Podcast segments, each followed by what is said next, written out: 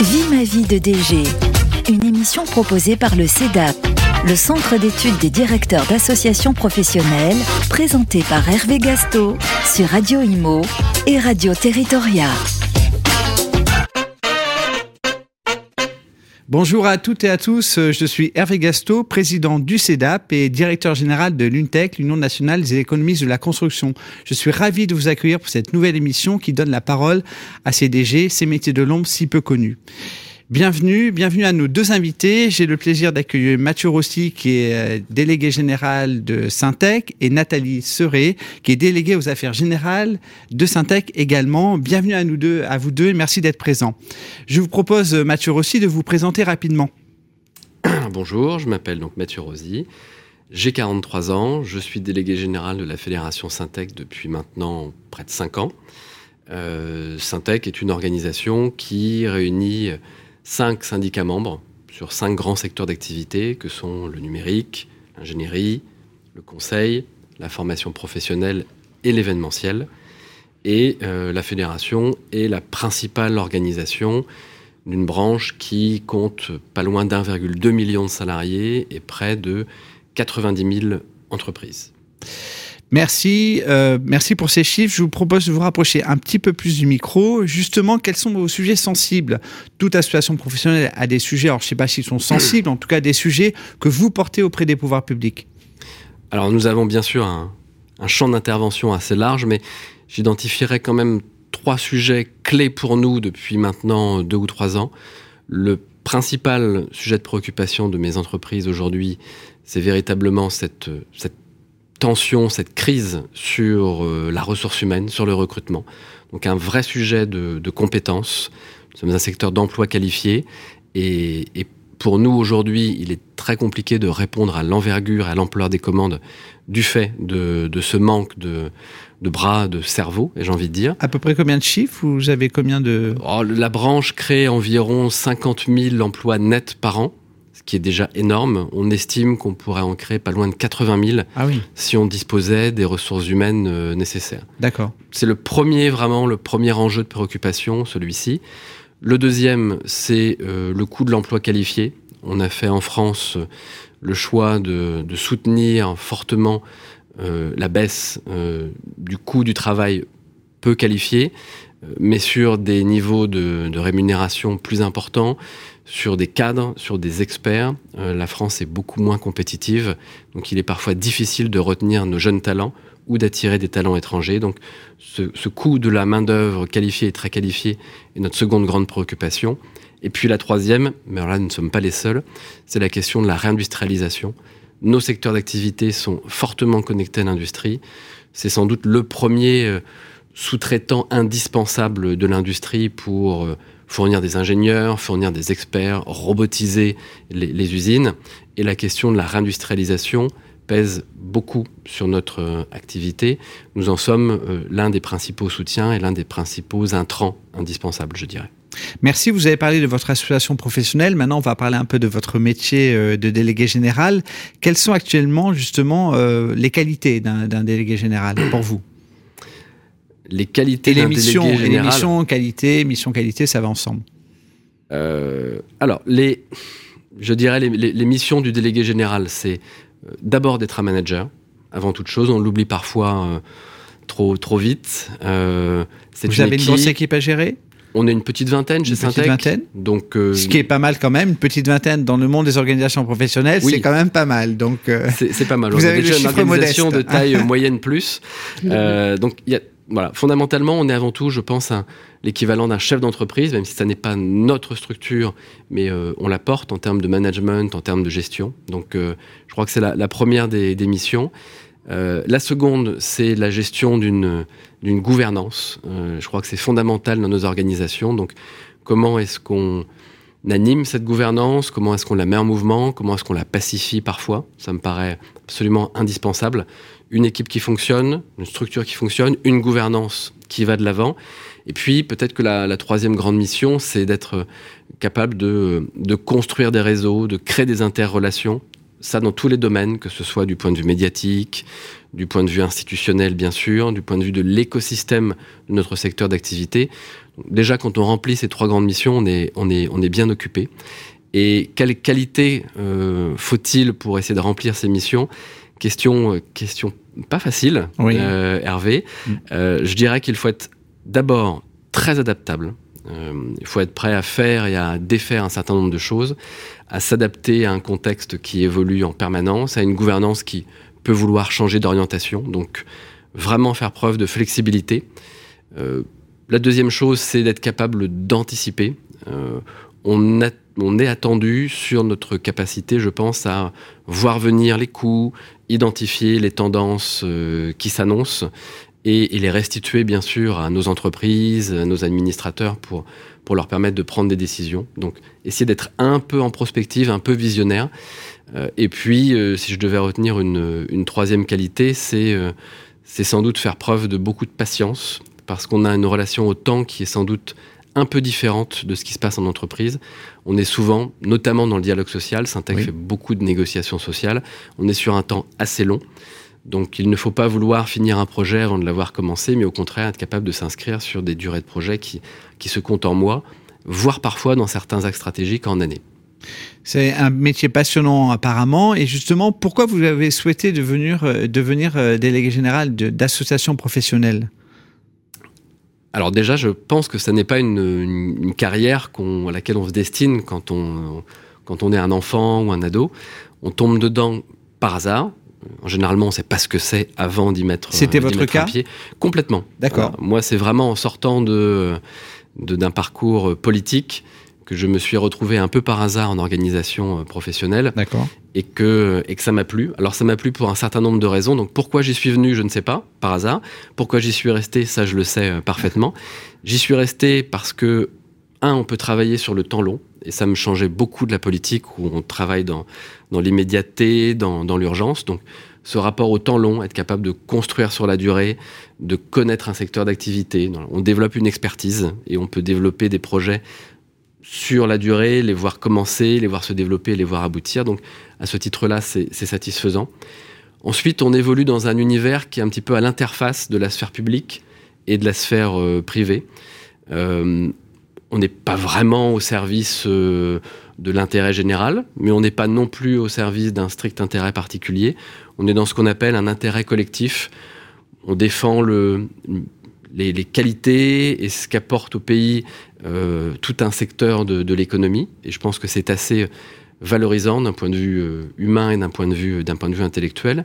Et puis je dirais que euh, peut-être l'une des raisons qui m'ont vraiment fait rester dans ce domaine d'activité, c'est un petit peu bête, mais c'est sans doute l'amour de mon pays, puisque j'ai eu la chance de toujours pouvoir choisir des secteurs d'activité dans lesquels je croyais, dans lesquels je me reconnaissais et qui, je pense, œuvre pour euh, l'emploi dans notre pays, pour la souveraineté économique de notre pays, pour son image, son attractivité.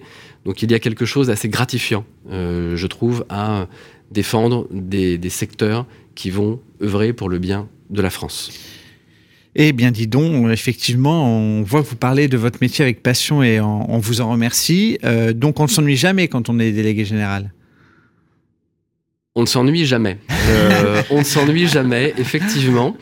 Euh, le, risque n'est pas celui du bore-out, comme on dit, donc de l'ennui professionnel.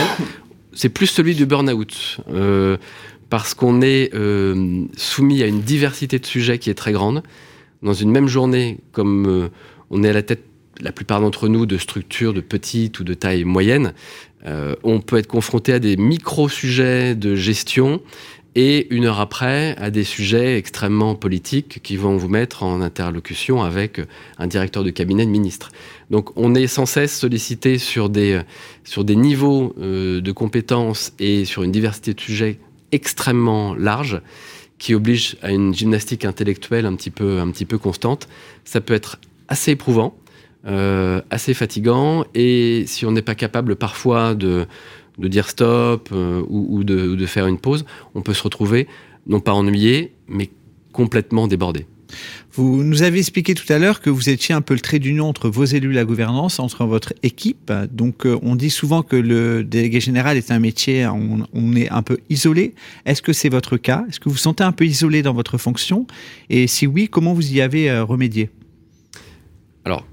Clairement, c'est une fonction dans laquelle on peut assez vite se sentir seul et confronté à des problèmes parfois insolubles, enfin que l'on pense insolubles. donc il faut essayer de, je crois, rompre le plus possible ce, sentiment d'isolement. Euh, chacun a ses recettes. Euh, pour ma part, je le fais de trois façons. Euh, la première, c'est en trouvant dans ces équipes de vrais relais de discussion. C'est-à-dire d'avoir des gens dans les équipes qui sont, un, en, suffisamment en confiance pour vous apporter la contradiction, ça me paraît important, et de deux, être solidaire de, votre situation dans des moments qui sont parfois pas faciles. Donc, trouver dans ces équipes euh, ces relais de solidarité et de partage, ça me paraît important pour un, pour un DG. Il y a un deuxième aspect qui est la relation avec euh, le président. Et, le président peut véritablement être un, sparring partner, ou alors c'est peut-être nous qui sommes le sparring partner pour le président, ça dépend d'où on se place, mais en tout cas, on peut l'un l'autre beaucoup, euh, beaucoup s'aider à partir du moment où chacun respecte assez clairement les, les prérogatives de, de l'autre. Et puis la troisième façon, c'est de, de parler à ses pairs.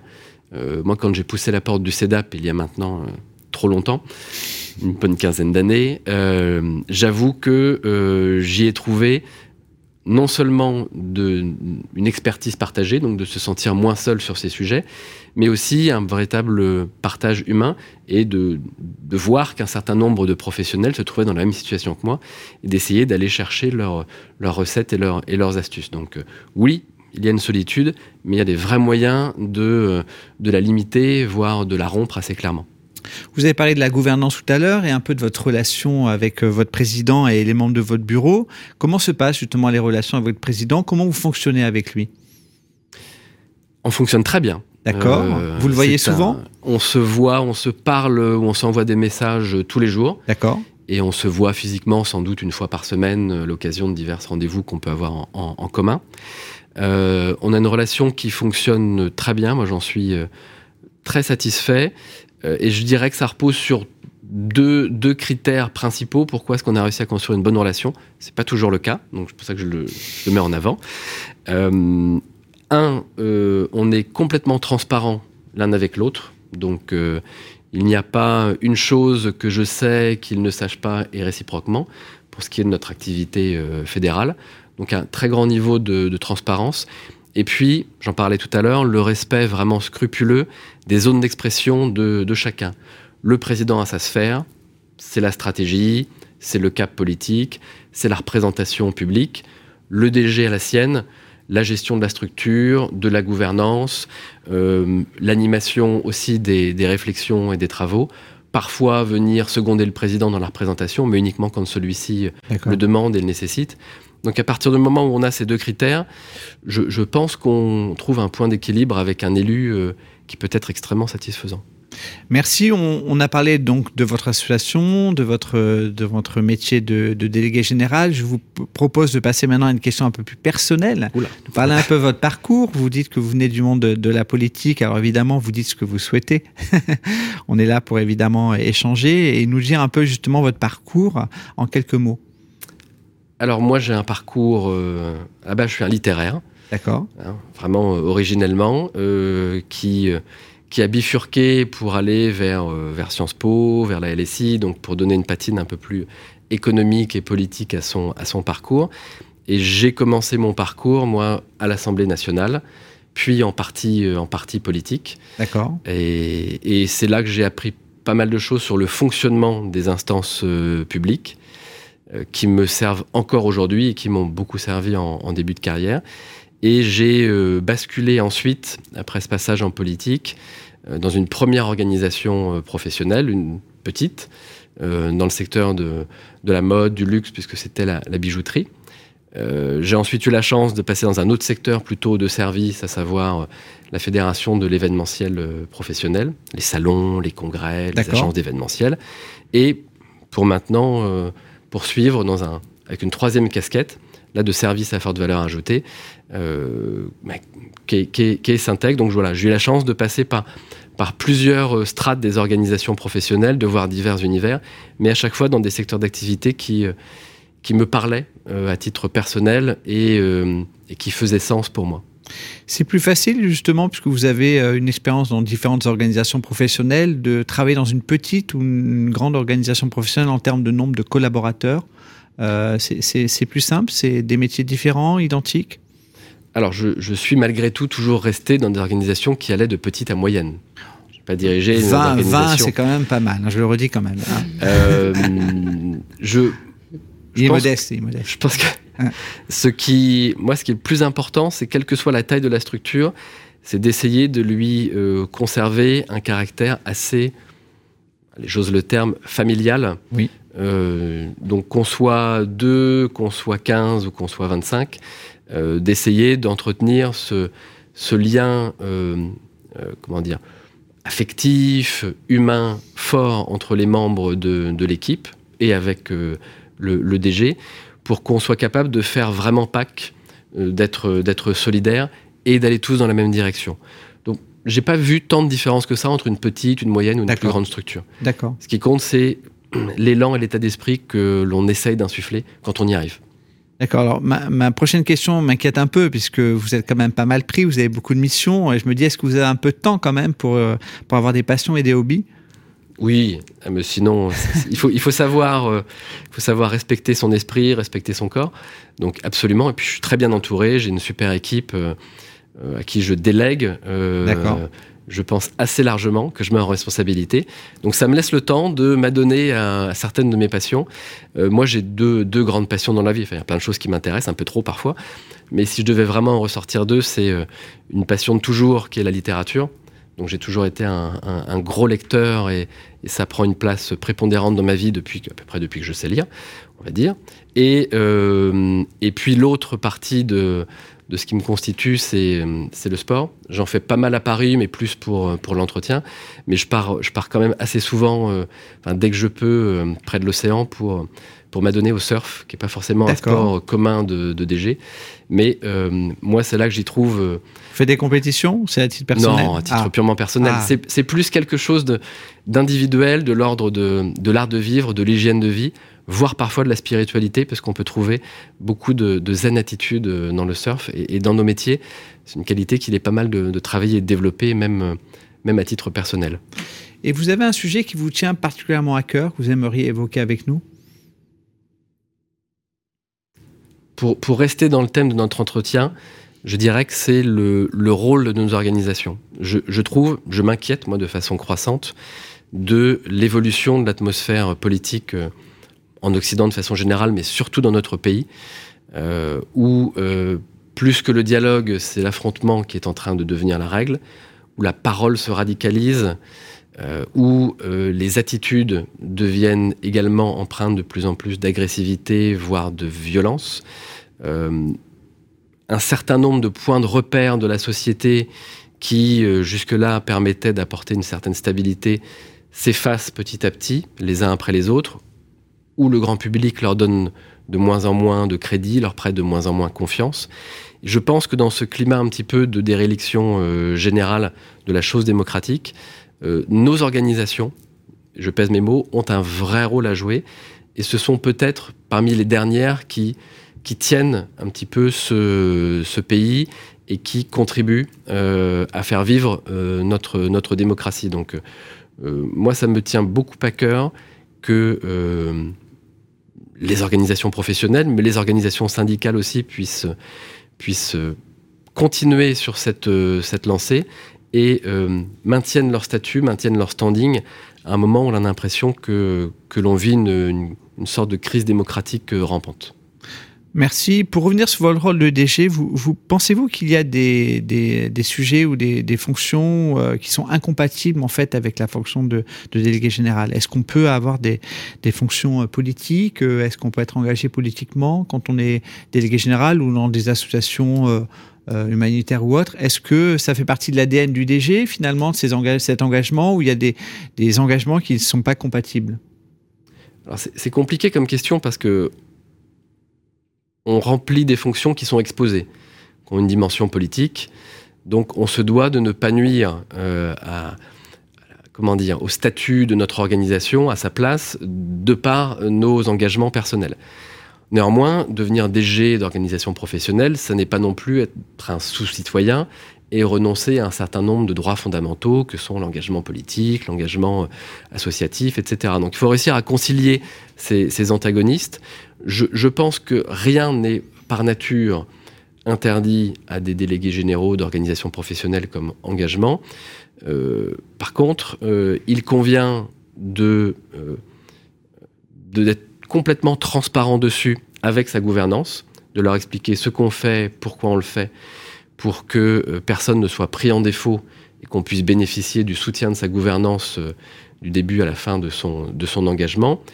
Et puis, à titre plus personnel ensuite, euh, d'éviter, quand on est en représentation au nom de son organisation, de mélanger ses avis personnels avec les intérêts de l'organisation. À ces deux conditions, je pense que tout est à peu près possible à des délégués d'organisations professionnelles. D'accord. Merci Mathieu Rossi. Nous allons maintenant échanger avec euh, une, un, une membre de votre équipe. Bonjour, euh, Nathalie euh, Serré. Je vous propose justement de nous dire un peu en quelques mots vos différentes fonctions que vous exercez au sein de Syntec. Alors, je suis déléguée aux affaires générales et responsable qualité. D'accord. Alors, vous pouvez un peu nous décrire un peu justement vos missions? Donc c'est vous qui portez la, fameuse, je crois, j'ai vu ça sur le site du CEDAP, Calliope AFNOR? Tout à fait. D'accord. Bon, on va pas entrer dans le détail, hein, promis, dans cette émission, parce que sinon, il faudrait une émission de 10 heures. Donc, on va, voilà, c'est une certification qui permet de monter une traçabilité vis-à-vis des organisations professionnelles que porte le CEDAP. Mais on pourra, dans une prochaine émission, vous en parler plus précisément. Donc, dans vos missions Donc, dans les missions de délégué aux affaires générales, euh, je, je, collabore, je contribue à, l'avancement de la fédération en tant que corps collectif. D'accord. Et surtout, euh, je, je travaille euh, en complet accord avec Mathieu. Alors ça, c'est la dernière question, vous avez déjà devancé, mais je vous la reposerai quand même tout à l'heure. D'accord. et vous êtes en poste depuis combien de temps? À la fédération Syntec euh, depuis six ans. D'accord. Mais en fédération professionnelle ou dans le monde des organisations professionnelles depuis euh, plus de 20 ans. D'accord, d'accord. Et, donc, pourquoi vous avez fait le choix justement de travailler dans une association professionnelle il y a maintenant 20 ans? D'accord, c'est pas du tout un choix. D'accord. C'est un peu ce que disait. Décidément, l'ensemble de nos invités nous disent que c'est pas un choix, mais finalement, quand on y est, on a envie d'y rester. Exactement, c'est tout à fait ça. Donc, c'est pas un choix, mais ça l'est devenu après parce que c'est ma troisième organisation professionnelle de, ma carrière. D'accord. Vous parlez un peu de l'énergie euh, intéressante avec votre délégué général. Justement, comment vous travaillez ensemble? Eh ben, on travaille très bien ensemble. Oui, mais concrètement euh, Concrètement, euh, il parlait de contradictoire. Eh bien, je suis contradictoire. D'accord, d'accord. je confirme.